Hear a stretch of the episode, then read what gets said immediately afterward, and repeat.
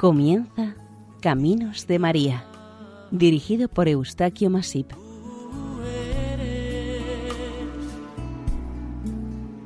entre todas las mujeres. Bienvenidos sean a Caminos de María, un programa realizado por el equipo de Radio María Nuestra Señora del Lledó de Castellón. A continuación les ofrecemos el capítulo dedicado a Nuestra Señora de la Hoz, patrona de Ventosa, del señorío de Molina de Aragón, en la provincia de Guadalajara.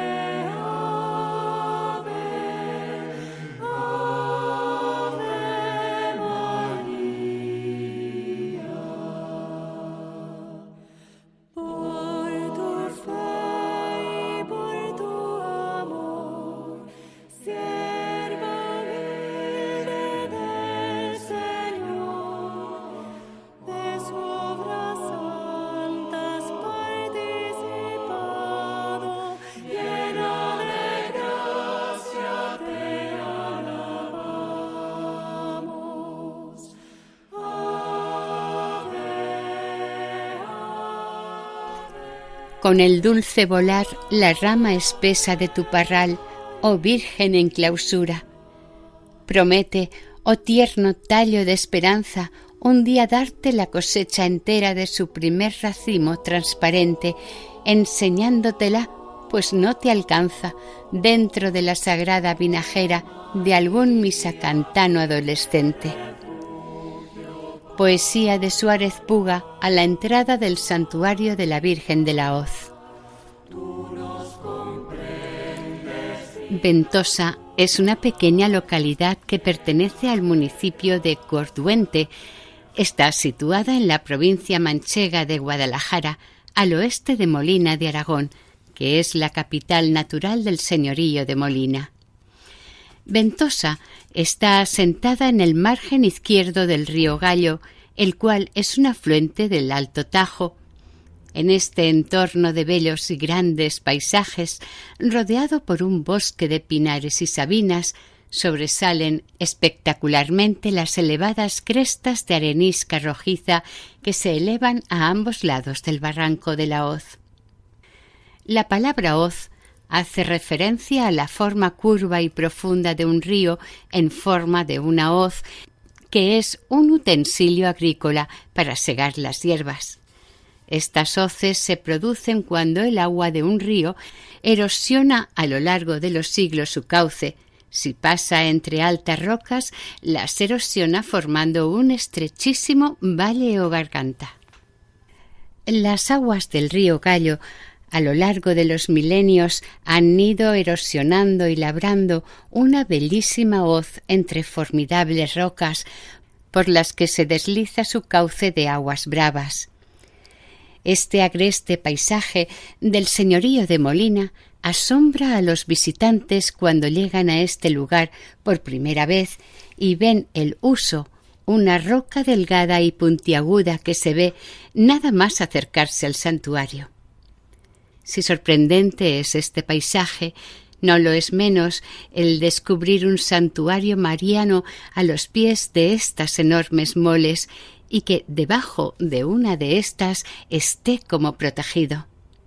Efectivamente, en un rellano de este incomparable sitio y frente a otra gran roca llamada la Rueca, si levantamos la mirada vemos sobre el santuario una gran piedra que parece cubrirlo y que los habitantes de este lugar llaman la cobertera.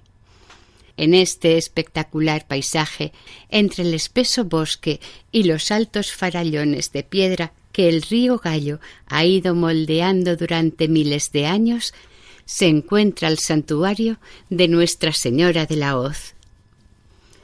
La imagen de la Virgen de esta advocación mariana cuenta con una larga e interesante historia y una no menos curiosa y bonita leyenda. El origen de la imagen de esta advocación es realmente incierto, pero según los expertos, podría haber pertenecido al tiempo de los romanos o de los visigodos.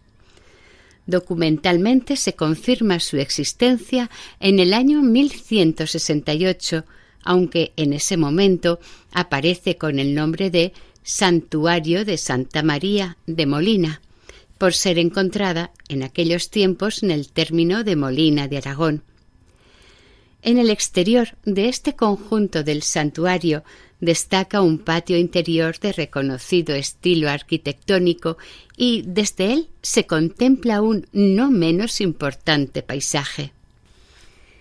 El inicio de esta historia se remonta al principio del siglo XII, aunque en el siglo anterior ya se conoce de la existencia de una imagen mariana venerada en estas tierras. En 1129 el rey Alfonso de Aragón, conocido como el Batallador, conquistó este territorio a los sarracenos y creó el señorío de Molina, con la característica de que fuera un estado independiente situado entre los reinos de Aragón y Castilla, siendo gobernado por don Manrique de Lara y su esposa, doña Hermesenda de Narbona. Coincidiendo con este mismo momento de la historia, en un día primaveral típico de esta zona entre abril y mayo, aconteció un extraño y maravilloso hecho del que el protagonista fue un pastor de vacas, un muchacho natural de este lugar de Ventosa. Como ocurre normalmente y a partir de este momento, en la narración del suceso parecen entremezclarse la leyenda y la historia, sin dar margen a dónde empieza una y dónde empieza la otra. En uno de los prados de este valle, a orillas del río Gallo, en una mañana clara de primavera, estaba un joven pastor de Ventosa al cuidado y vigilancia de un ganado de vacas, las cuales pastaban tranquilamente en el prado a orillas del río. Al poco rato el pastor se dio cuenta de que le faltaba una de las vacas de su rebaño y rápidamente se puso a buscarla por los alrededores. Disgustado, no la veía por ninguna parte y temiendo que se hubiese internado en el espeso bosque cercano, el pastor decidió entrar en el mismo en su busca. Pasó el día por el bosque sin encontrarla y cuando estaba en lo más profundo de la hoz que formaba el río, se le hizo de noche. A partir de este momento, el desorientado pastor empezó a turbarse y le entró un miedo que lo paralizaba. Se sentía perdido en aquel fantasmagórico paisaje. Entre oscuros árboles y elevadas rocas, su mirada se dirigía hacia todas partes y no veía nada ni a nadie. Pero en un momento, al levantar la mirada, observó que de tres puntas de la cima de una de las grandes rocas sobresalía un resplandor extraordinario, de tal modo que a él le cegaba los ojos. Sin embargo, esa misma luminosidad iluminaba la oscura pero avanzada noche de toda esta agreste zona. Eucaristía está tu presencia, Señor. Ahí en la Eucaristía está la prueba de que tú vives Cristo. Tu cuerpo,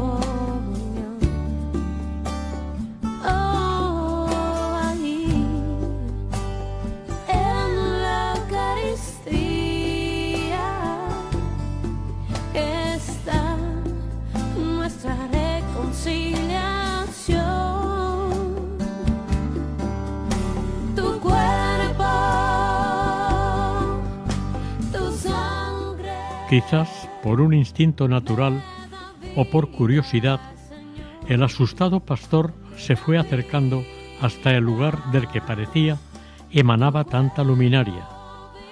Cuando llegó al lugar más cercano que pudo, de donde salía la luz, descubrió y se asombró de la fantástica estampa que veían sus ojos. Su vaca perdida, inmóvil y sumisa, estaba bajo una imagen de la Virgen que, sobre un pedestal natural, parecía tranquilizar al animal y que por detrás de la Virgen irradiaban unos potentes rayos luminosos que parecían perderse por todo el cielo. Es de suponer que aquella imagen de Nuestra Señora estaba escondida desde hacía siglos y había salido del escondite en el que la pusieron para protegerla de los enemigos de la fe, y que se apareció para auxiliar al humilde vaquero para que encontrara su vaca. Al amanecer, con la luz natural del día, el vaquero salió directamente a contar lo que le había sucedido al pueblo y a las autoridades, pero cuando empezó a contarles lo ocurrido, los de la aldea de Ventosa ya conocían los hechos, porque otro u otros vecinos de la aldea, que también habían pasado la noche en el mismo bosque, habían visto todo lo sucedido, por lo que hubo un momento que se disputaron la autoría de la aparición, aunque el único que estuvo con Nuestra Señora fue el joven pastor. Este hecho milagroso pronto se difundió entre los habitantes de la comarca, surgiendo a partir de este momento un gran aprecio y devoción por este escondido y santo rincón, pero sobre todo por la bendita imagen de la Virgen que en él se apareció.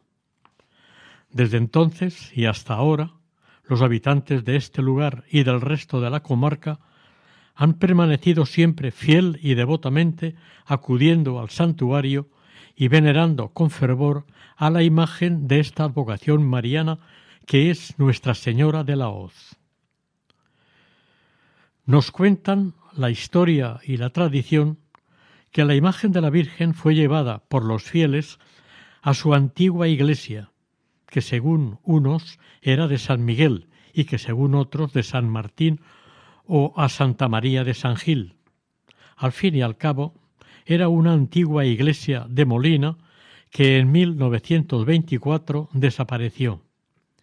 El hecho fue que la imagen de la Virgen fue trasladada desde la hoz del río y la pusieron en una iglesia de Molina de Aragón, aquella misma noche. Al amanecer del día siguiente, algunos fieles acudieron a la iglesia para ver y orar ante la milagrosa imagen, pero asombrados y desconsolados comprobaron que no estaba donde la pusieron. Hablando sobre qué hacer y dónde buscarla, alguna persona del grupo dijo que quizás podía haber vuelto al lugar donde fue hallada, recordando hechos conocidos y ocurridos en otros lugares. Con esta esperanza de encontrarla salieron algunos de ellos en su búsqueda. Milagrosamente, la imagen de la Virgen estaba, para sorpresa y alegría de todos, donde se apareció la primera vez. Nuevamente, y en informal procesión, trasladaron la imagen hasta la iglesia de Molina. En esta ocasión y para esa noche, los cuidadores y veladores de la Virgen estuvieron con muchísimo cuidado, silencio y atención, siempre vigilando cualquier movimiento que afectara de alguna manera a Nuestra Señora. Pero, a pesar de las varias personas que la velaron, inexplicablemente volvió a desaparecer y regresó milagrosamente al Prado, a su lugar original. Esta insistencia de la imagen en volver donde fue hallada se entendió que era su santísima voluntad.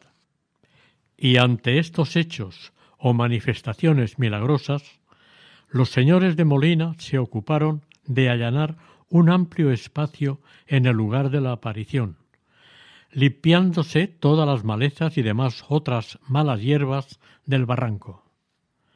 Se amplió la zona en general, preparando un buen lugar donde edificarle a la Virgen una ermita o iglesia. Este primer templo, una vez terminado y bendecido, fue conocido a partir de este momento como Santa María de Molina, para que fuera un lugar adecuado y tranquilo donde pudiesen meditar, rezar y rogar a la Madre de Dios de la Hoz la mayor cantidad de fieles devotos. Desde entonces, tanto los habitantes del señorío de Molina como los de Aragón y los de Castilla vinieron y siguen viniendo a venerar, orar, pedir y agradecer a Santa María de la Hoz con frecuencia, pero especialmente el primer domingo de mayo. El obispo de Sigüenza, don Joscelmo, era un enamorado de estos bellos parajes, pero sobre todo de la Virgen de la Hoz. Este mismo obispo adquirió la propiedad de este santuario al señor de Molina, a cambio de la mitad de la villa de Beteta. A pesar de esta permuta, los señores de Molina siguieron protegiendo siempre el santuario y lo mantuvieron y cuidaron con donaciones para el mejor culto a Nuestra Señora de la Hoz. Como resultado de todos estos cuidados, donaciones tan valiosas y el fervor que despertaba entre los fieles la Virgen de la Hoz, en 1231 los canónigos regulares de San Agustín eligieron este santuario para asentarse en él. A partir de este momento se fomentó mucho más esta advocación entre los fieles de toda la comarca del señorío que acudían al santuario. A partir de entonces empezaron las peregrinaciones y romerías de los diversos pueblos de los alrededores y algunas de estas han perdurado hasta nuestros días.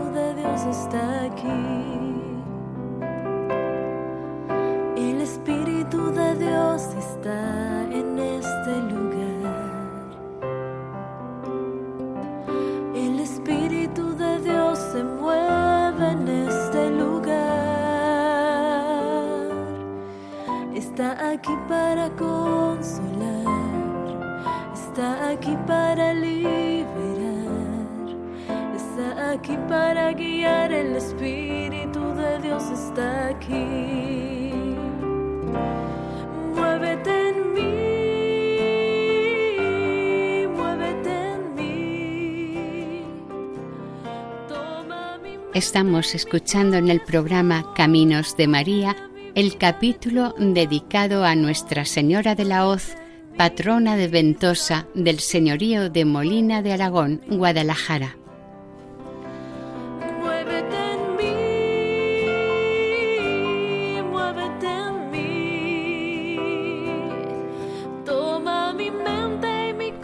Tres grandes hitos de la historia relacionados con este lugar fueron la propia reconquista, el hallazgo de la imagen de la Virgen y la creación del independiente señorío de Molina.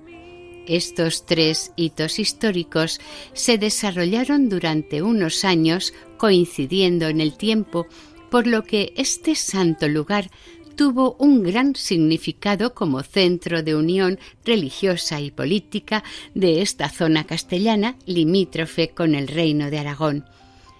Es probable que a finales del siglo XIII y principios del XIV este monasterio santuario fuera ocupado y protegido por la orden religiosa militar de los templarios, y una vez disuelta esta orden, en 1312, por sentencia del Papa Clemente V, este santuario pasó a ser atendido por los monjes del Cister de Ovila, situada en la cercana localidad de Cifuentes. Los monjes del Cister descuidaron un tanto sus obligaciones para con el santuario, teniendo en cuenta que eran tiempos de guerras internas, de una mortal peste y que la distancia a otras poblaciones importantes era demasiado apartada. Estas tres situaciones no asolaron solamente el señorío de Molina, sino también el reino de Castilla y el de Aragón, en consecuencia, el santuario quedó arruinado.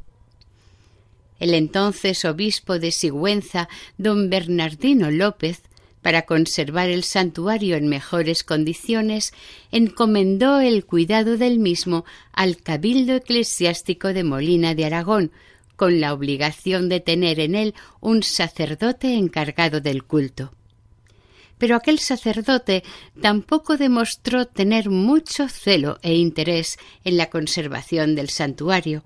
Al menos eso opinan algunos estudiosos del lugar a finales del siglo XV. Entre los creyentes en general y el pueblo llano del lugar en particular, surgió la necesidad de volver a darle culto a la Virgen de la Hoz. Para esto, un caballero de Molina de Aragón de nombre don Fernando de Burgos reedificó el santuario y añadió una casa para vivienda de sus posibles ermitaños.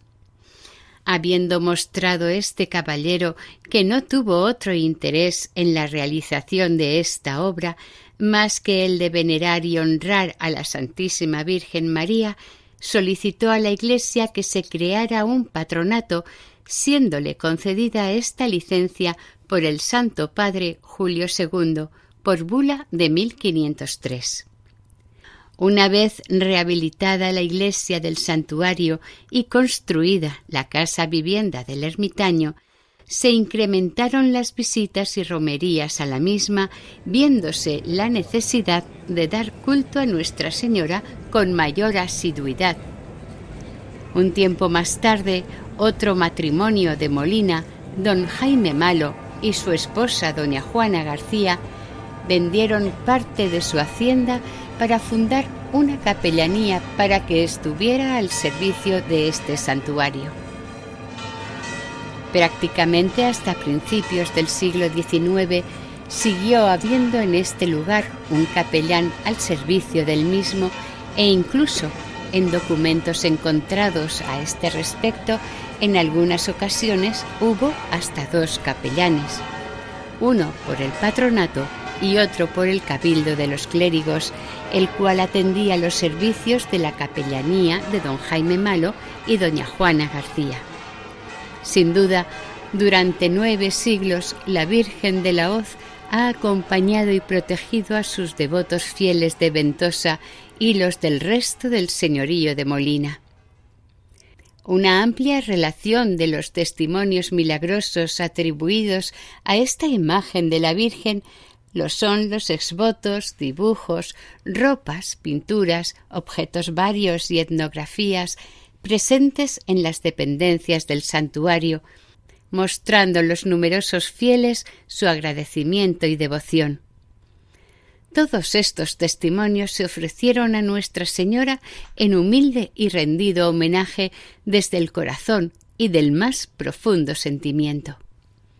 Desde luego, el tránsito sufrido por este santuario de ser una sencilla ermita románica a un santuario gótico ya representa un gran hito en la fe de la historia de este pueblo molinés.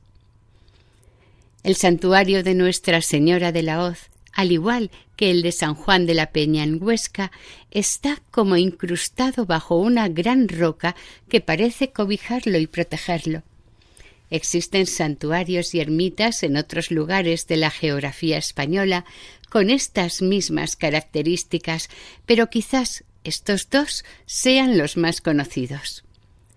Cuando el visitante o el peregrino llega a la plazoleta frente al santuario, irremediablemente se detiene a contemplar todo este conjunto con el riesgo y peligro que se le representa en su mente. Luego, decidido y asumido el riesgo, entra confiado en el conjunto del santuario por una entrada con arco de medio punto coronado por dos conocidas décimas dedicadas a la Virgen María.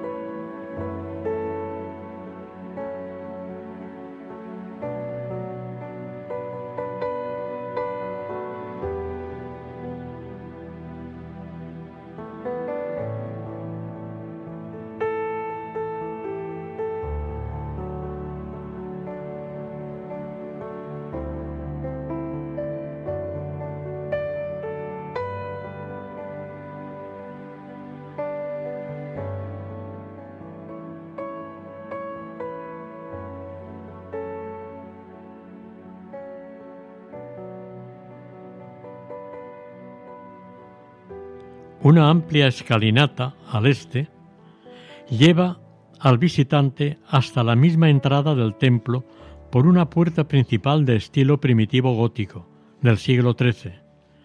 Sobre su ojiva se observa una inscripción y un escudo de águila. Este templo o ermita es la edificación más antigua de todo el conjunto que forma el santuario con el resto de sus dependencias es de una sola nave y consta de cuatro tramos, de bóvedas ojivales, de cañón apuntado en sillería y soportado por seis contrafuertes que disimulan la falta de uniformidad del conjunto, debido a las reformas que se hicieron en la ampliación efectuada en el siglo XVI. Llama la atención al entrar el ver una ventana que da a la roca en la que está incrustada la pared interior del templo. Al parecer, según la tradición, nos señala el lugar exacto en el que ocurrió la aparición de la Virgen al pastor de las vacas. Da acceso a la gruta de la aparición. A la izquierda del pórtico, de la entrada principal, se halla la capilla de San Blas y a la derecha la capilla de San Antonio. El altar de San Antonio se construyó en el mismo lugar que anteriormente estaba dedicado a Santa Ana. En su momento fue ordenada su construcción por el tapicero mayor de la emperatriz de Austria, doña María, hermana de Felipe II. De aquel primer altar quedan dos retratos de bella factura y sobre la tabla en ambos se representa una mujer enlutada y orando. Probablemente fueron pintadas para acompañar al difunto enterrado en este altar, con el que tenían alguna relación familiar. En otro altar vemos un magnífico óleo de la Santa de Ávila, Santa Teresa, quizás donado por la familia Rivas. El ábside es de cabecera plana y sobre el muro del norte se halla una pequeña espadaña triangular de un solo vano. Detrás del ábside está el camarín de la Virgen de la Hoz. Desde su hornacina se puede contemplar la nave del templo y los pies de la iglesia, con el coro alto de techo de madera de estilo mudéjar al fondo y situado sobre la capilla de la Reconciliación. En el camarín se conservan varias reliquias y regalos relacionados con la Virgen de la Hoz. El altar mayor, situado en el presbiterio, tiene un magnífico retablo de estilo barroco, realizado en los primeros años del siglo XVIII. Presidiendo el templo y en el centro del retablo destaca la imagen de la Virgen de la Hoz, una talla románica de madera del siglo XII, de busto entero y de una gran calidad. En su conjunto esta talla se presenta hierática y por varios detalles que se observan podría haber sido entronizada en algún asiento o banco real, o de haber estado ubicada en otro sitio, en otro retablo. Esta imagen de la Virgen en invierno es reemplazada por una copia, puesto que la original está en la iglesia de San Felipe en Molina de Aragón. Cuando llega la primavera, la imagen original es trasladada al santuario, permaneciendo en éste hasta el siguiente otoño. Es durante este período del año, comprendido por la primavera y el verano, cuando los fieles de las localidades de los alrededores realizan las distintas romerías y peregrinaciones en honor a la Virgen de la Hoz, acudiendo masiva y fervorosamente ante Nuestra Señora en el santuario. El centro de todo este conjunto o recinto santo es, evidentemente, la imagen de la Virgen de la Hoz, titular y nombre de toda esta magnífica obra. La Virgen de la Hoz, una imagen mariana tallada en madera que recientemente ha sido restaurada y se le ha devuelto el anterior esplendor y policromía, desgastada por los ocho largos siglos en los que ha sido y es venerada. La talla original nos presenta a la Virgen María con el niño tal como se tallaban las imágenes de la Virgen en tiempos del arte románico. Eran completamente simétricas y frontales. El niño, en este caso, está sentado sobre la rodilla izquierda de la madre y se nos presenta infantil, no como el primitivo románico, que se parecía demasiado a un adulto. El rostro de ambas figuras es moreno, dulce y bastante natural.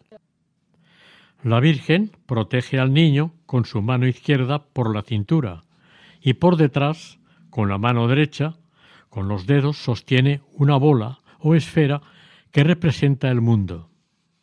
El niño tiene levantada la mano derecha con el puño cerrado. En cuanto a la policromía, es notable la utilización de colores vivos, destacando el color oro de la corona y parte del vestido de la Virgen, además de las estrellas sobre el azul del vestido. En el niño el color azul es el más claro en su túnica, con dibujos de flores de tres hojas. Esta imagen de la Virgen puede considerarse como una de las mejores y mejor conservadas de las de su tiempo dentro de la imaginería mariana de este país.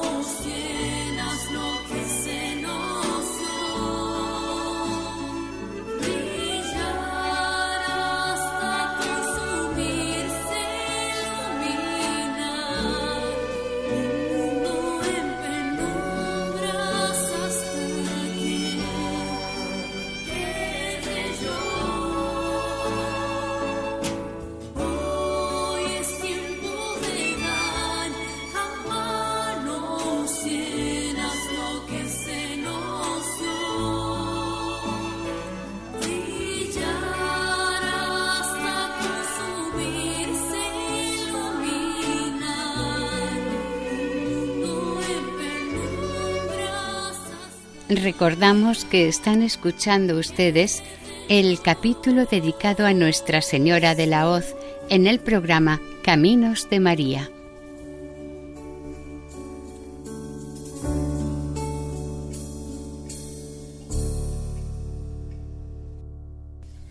El día 1 de mayo, el Ayuntamiento de Molina y el Cabildo Eclesiástico de esta ciudad realizan la rogativa conocida como Butrón. Se remonta a muchos siglos atrás, desconociéndose cuándo se empezó, pero sí se sabe por tradición que la motivó una peste o una enorme y desgraciada calamidad que sufrió el señorío molinés acudiendo sus apenados vecinos a los pies de Nuestra Señora de la Hoz en su ermita y luego santuario para agradecerle su mediación ante el Señor. El butrón fue en agradecimiento de estas gentes a la Virgen de la Hoz por haberles salvado la vida dentro de la gran desgracia. Para unos autores, esta popular rogativa se empezó poco tiempo después de esta aparición mariana. Para otros, la segunda se realizó en el siglo XIII, en tiempos de Doña Blanca, puesto que en su testamento, realizado por Francisco Díaz en 1474, hay una nota que dice así. También es esta villa de muy antiguo tiempo acá, que tiene prometido y hecho un voto la dicha villa de hacer una procesión a dicha ermita de Nuestra Señora de la Hoz el primer día de mayo de cada año en servicio de Dios nuestro Señor y de su bendita Madre y en veneración de aquella santa y devota ermita a la cual suelen acostumbrar ir a la dicha procesión el cabildo de los señores clérigos de la dicha villa y muchos vecinos particulares de ella y otras personas. Del siglo XV, además, existe un documento por el cual se solicita al obispo de Sigüenza que concediera la procesión acostumbrada en la fiesta de la rogativa. El siglo XVI es el tiempo de la gran reforma de este santuario, Fernando de Burgos fue quien se ocupó de todas las novedades urbanísticas y de construcción llevadas a cabo en este siglo en este santuario. Se construyó la casa del santero de una sola planta, dándole apariencia del estilo románico, con el fin de que guardase armonía con el santuario. También se edificó la hostelería destinada a peregrinos y posibles ermitaños, hoy en día muy modificada. En la planta baja y las paredes del patio existen varias decoraciones platerescas en yeso y otros ornamentos del siglo XVI. Algunos de ellos resultan desagradables para el gusto de algunos de los visitantes de estos edificios. Sin embargo, agrada ver el escudo del cabildo eclesiástico y un precioso friso en yeso con escenas bíblicas, mitológicas y de caza tan típicas del Renacimiento. Se conoce que en sus principios el butrón era una rogativa en la que todos los vecinos molineses tenían obligación de enviar a ella un individuo de la familia. Era dirigida por el cabildo eclesiástico y por las autoridades civiles y judiciales de la época. Comenzaba la procesión en Molina y sin interrupción llegaba al santuario. Como en el año 1505 hubo una gran mortandad, el butrón tomó de nuevo gran pujanza. En las paredes de las habitaciones del santuario pendían numerosos motivos de agradecimiento y exvotos de cera, así como la bula que su santidad Clemente VIII dio a los miembros de la Cofradía de Esclavitud de Nuestra Señora de la Hoz en el mes de febrero del año 1602. Esta cofradía se extinguió en el siglo XVIII. Como aclaración y complemento de lo que era el butrón, en 1762 don Antonio Moreno, en su libro La ninfa más celestial en las márgenes del Gallo, relata la rogativa que él experimentó en su época. Es costumbre inconclusa que en este referido día 1 de mayo a las seis o siete de la mañana, hora en que regularmente se citan y se convocan ambas comunidades, ayuntamiento y cabildo eclesiástico, salgan procesionalmente de la iglesia de Santa María la Mayor de San Gil de esta villa para el santuario. Proceden así con la mayor circunspección y compostura hasta la plazuela del convento de San Francisco en donde se separan de ambas comunidades aquellos individuos que están destinados para ir al santuario. Va representada esta noble villa en su corregidor o alcalde mayor, dos caballeros regidores, sus comisarios, su procurador síndico general, alguacil mayor y otros escribanos del ayuntamiento y el receptor de propios de la villa acompaña al señorío el ilustre cabildo eclesiástico representado en su abad y dos capitulares que eligen con cinco capitulares del cabildo.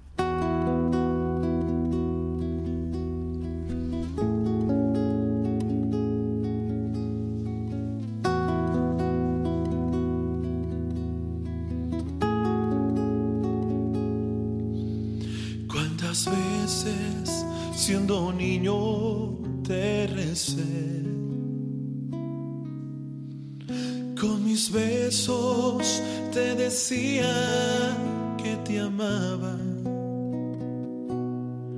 Poco a poco, con el tiempo, alejándome de ti, por caminos que se alejan, me perdí. Por caminos que se alejan Hoy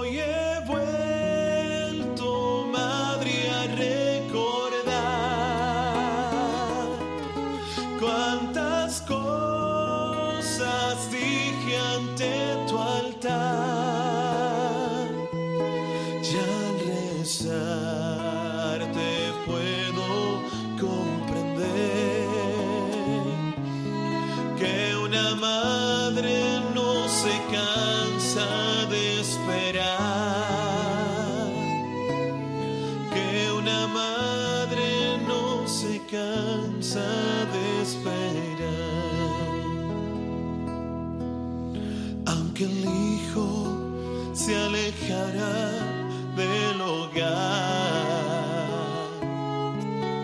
una madre siempre espera su regreso.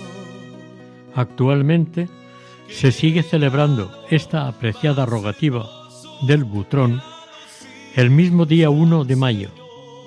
Luego de haberse reunido las autoridades municipales y eclesiásticas de Molina de Aragón, junto al patronato de la Virgen y con cuantos ciudadanos lo deseen. Tras haberse trasladado con sus vehículos a la entrada del barranco, se procede a la procesión hasta la ermita.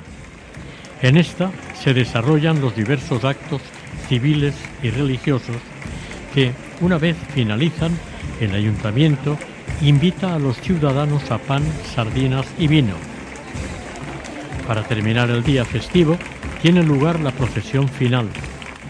Con esta se despide la rogativa.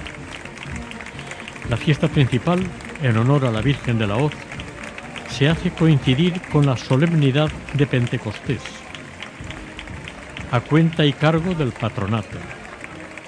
A esta fiesta acuden todos los habitantes de las localidades de esta comarca, destacando entre estas Molina de Aragón, que presenta las loas y danzas ante la Santísima Virgen. En resumen, la loa a la Virgen es un auto sacramental sencillo, mezcla de tradiciones y ritos ancestrales, de luchas entre el bien y el mal. Los personajes son el ermitaño, un zagal sordo y bonachón que quiere honrar a la Virgen, un mayoral que aconseja al ermitaño, diablos encarcelados y furiosos amenazadores de enviar enfermedades, guerras y plagas, un hombre jorobado que sale mal parado, apaleado por el zagal, una mujer que viene a dar gracias a la Virgen por haber salvado a su hijo. Y un ángel que expulsa a los demonios al infierno, protegiendo así a los molineses y peregrinos. Los actos concluyen con una procesión encabezada por las cruces de los pueblos vecinos y la bandera de la Cofradía de la Virgen, hasta llegar a la ermita. Finaliza la fiesta con una popular comida de hermandad. Los doce pueblos cercanos al santuario se preparan para celebrar sus rogativas según el día en que se les ha asignado y señalados. La primera romería le corresponde a Corduente. Este pueblo es el que abre las rogativas y las cierra. En general, la primera se conmemora el día 25 de abril, día de San Marcos, y se cierra el 30 de noviembre, fiesta de San Andrés. Rueda de la Sierra acude al santuario el primer domingo de mayo, cumpliendo un voto hecho por los habitantes del pueblo en el siglo XVII. Corduente repite rogativa el día de la ascensión del Señor. Ventosa, que es el anfitrión, Terraza, Rillo de Gallo, Canales de Molina y Herrería cumplen con la rogativa juntos, en ejemplar convivencia. Torete y Teroleja acuden al santuario el sábado anterior a la ascensión. Valhermoso baja a cumplir con la rogativa el sábado siguiente a San Antonio y Tierzo el último sábado de junio. Estos devotos cumplen con la rogativa que hicieron sus antepasados en el año 1653, cuando la peste asoló la población y al encomendarse a la Virgen, la peste terminó en el mismo tiempo. El peregrino o visitante se quedan admirados de tanta belleza, pero al pasar el umbral de la puerta de la ermita, presiente e intuye que se está acercando a la bendita y milagrosa imagen de la Virgen de la Hoz, la cual, resplandeciente en su hornacina, espera la llegada del devoto que algunas veces se entretiene mirando la gran cantidad de adornos, piedras e imágenes venerables, pero que, al recentrarse y recordar dónde está, se concentra en silencio, enciende una vela, pone ante Nuestra Señora su vida y sus preocupaciones con la convicción de que es nuestra Madre. Desde su aparición en la Edad Media, esta vocación mariana protege y guía a tanta gente que su santuario es un gran centro de peregrinación para quienes buscan su amor, su consuelo y su inalterable paz.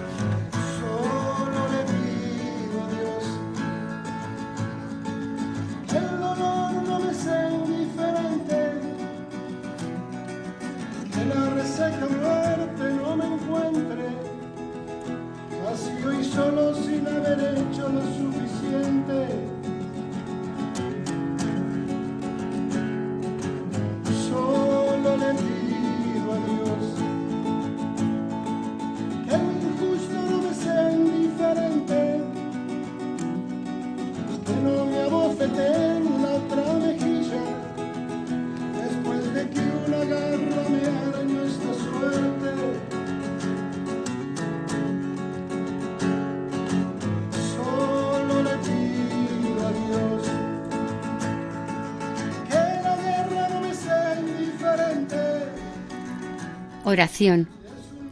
Santísima Virgen de la Hoz, intercede ante Dios Padre, como siempre, Señora, por nuestras súplicas y carencias, para que seamos luego portadores y dadores de tu inmenso amor, consuelo y auxilio a quienes te ignoran o apartan de sus vidas errónea y equivocadamente. Así sea, Señora.